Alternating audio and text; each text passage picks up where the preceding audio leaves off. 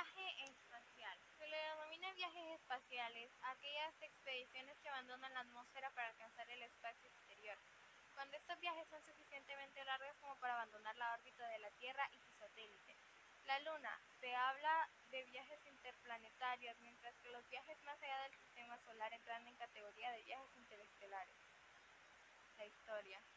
La idea de viajar fuera de nuestro planeta se remonta a la antigüedad, ya que en tiempos romanos, romanos el filósofo griego Plutarco, Plutarco relataba, relataba la leyenda de un pueblo que conocía caminar hacia la luna y también Luciano de Samosata escribió una historia verdadera, un relato sobre un viaje hacia la luna con selenitas incluidos, aunque advirtiendo al lector que todo era fantasía. El predominio posterior de la fisiología cristiana, que negaba la posibilidad de otros mundos, produjo el abandono de estas ideas por los siguientes 14 siglos hasta la revolución astronómica iniciada en el siglo XB1, con Copérnico y continuada después por Kepler y Galileo, y la invención del telescopio. En 1634 fue publicada póstumamente la que está considerada como una de las primeras obras de ciencia ficción, Sondio, una narración sobre un viaje a la luna escrita, escrita por el astrónomo Jonas Kepler. En su relato, Kepler no alcanza a imaginar cómo podía llegar a realizarse tal viaje, y ante la imposibilidad teórica de justificarlo, imagina la travesía por obra de los espíritus. La imaginación humana estaba pues restringida todavía por la capacidad tecnológica, y tendría que transcurrir todavía dos siglos más hasta que el novelista francés Julio Verne idease mediante un gigantesco cañón en su famosa novela De la Tierra a la Luna de 1865. Pero probablemente el primer científico que se atrevía a plantear seriamente la posibilidad de realizar viajes espaciales fuese el, el ruso Konstantin Silvosky, quien en 1805 publicó Sueños de la Tierra y el Cielo, un relato donde el autor imagina y describe asentamientos humanos en el espacio. Si bien saltó de la ciencia ficción a la ciencia, se produce con entrada en el siglo XX y más concretamente en el año 1903, tras la publicación del libro Exploración del espacio cósmico por medio de motores reacción. En este libro expone detalladamente la posibilidad de viajar al espacio exterior gracias a la reciente gracias a la recientemente descubierta tecnología de los motores a reacción. También vaticinó muchas de las características que definirían los futuros viajes espaciales como el uso de oxígeno e hidrógeno, líquidos como propelentes o empleo de cohetes de varias fases durante el lanzamiento, así como la utilización de, de trajes personalizados de energía solar en el espacio.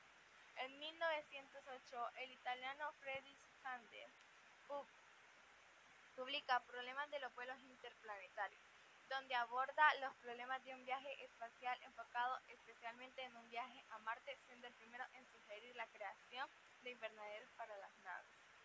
En 1923, el físico alemán Hermann Ober, desconociendo los trabajos de sus colegas rusos, publicó un, libro similar al de Tsiolkovsky, bajo el nombre Al espacio en cohete y a partir de esta hora suceden en el occidente varios estudios y ensayos sobre las posibilidades de los viajes espaciales. Durante las décadas de los 30 y 40, parte de estas ideas empiezan a ser desarrolladas en 1927. Se funda la Variant 4 y en, y en 1933 la British Interplanetary Society.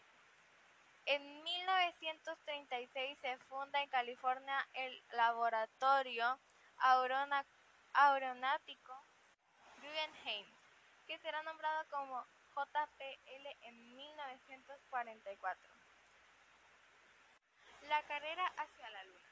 Durante la década de 1960 se produce una extraordinaria competición entre las dos potencias mundiales, Unidos y Unión Soviética, por ser los primeros en alcanzar la Luna. En el primer intento de alcanzar nuestro satélite se realizará el 23 de septiembre de 1958, con el lanzamiento fallido de la sonda rusa Luna 1958A. Después de varios intentos fallidos más, el 2 de enero de 1959 la Unión Soviética lanza el Luna 1, el primer ingenio humano que alcanza la Luna. Si bien la sonda no llega a impactar en el satélite, esto se logra ocho meses más tarde con el Luna 2, que el 14 de septiembre del mismo año se estrella en la región Palus Utredin, convirtiéndose así en el primer objeto humano en impactar fuera de nuestro planeta. Por su parte, los americanos inician el programa Ranger, logrando finalmente impactar contra el satélite con una variada sonda Ranger 4. El 26 de abril de 1962, el primer aterrizaje controlando lo logra la, la rusa Luna el 9 la rusa Luna 9 el 3 de febrero de 1966 y el 14 de septiembre de 1968 se lanza también la, la Son 5, que es la primera en sobrevolar la Luna y regresar a la Tierra. Los soviéticos también tomaron una delantera en las salidas tripuladas al espacio. El 12 de abril de 1965, el cosmonauta ruso Yuri Gagarin se convierte en el primer humano en abandonar la atmósfera. Casi un año después, el 20 de febrero de 1962, le sigue el norteamericano John Glenn. Sin embargo, el mayor éxito lo tendrán finalmente los americanos, cuando el Apolo 13 consigue poner un hombre en la Luna en el 20 de julio de 1968. El programa Apolo consiguió un total de seis misiones tripuladas hacia la Luna hasta ser cancelado en 1972. Desde entonces ningún humano ha vuelto a abandonar la órbita terrestre.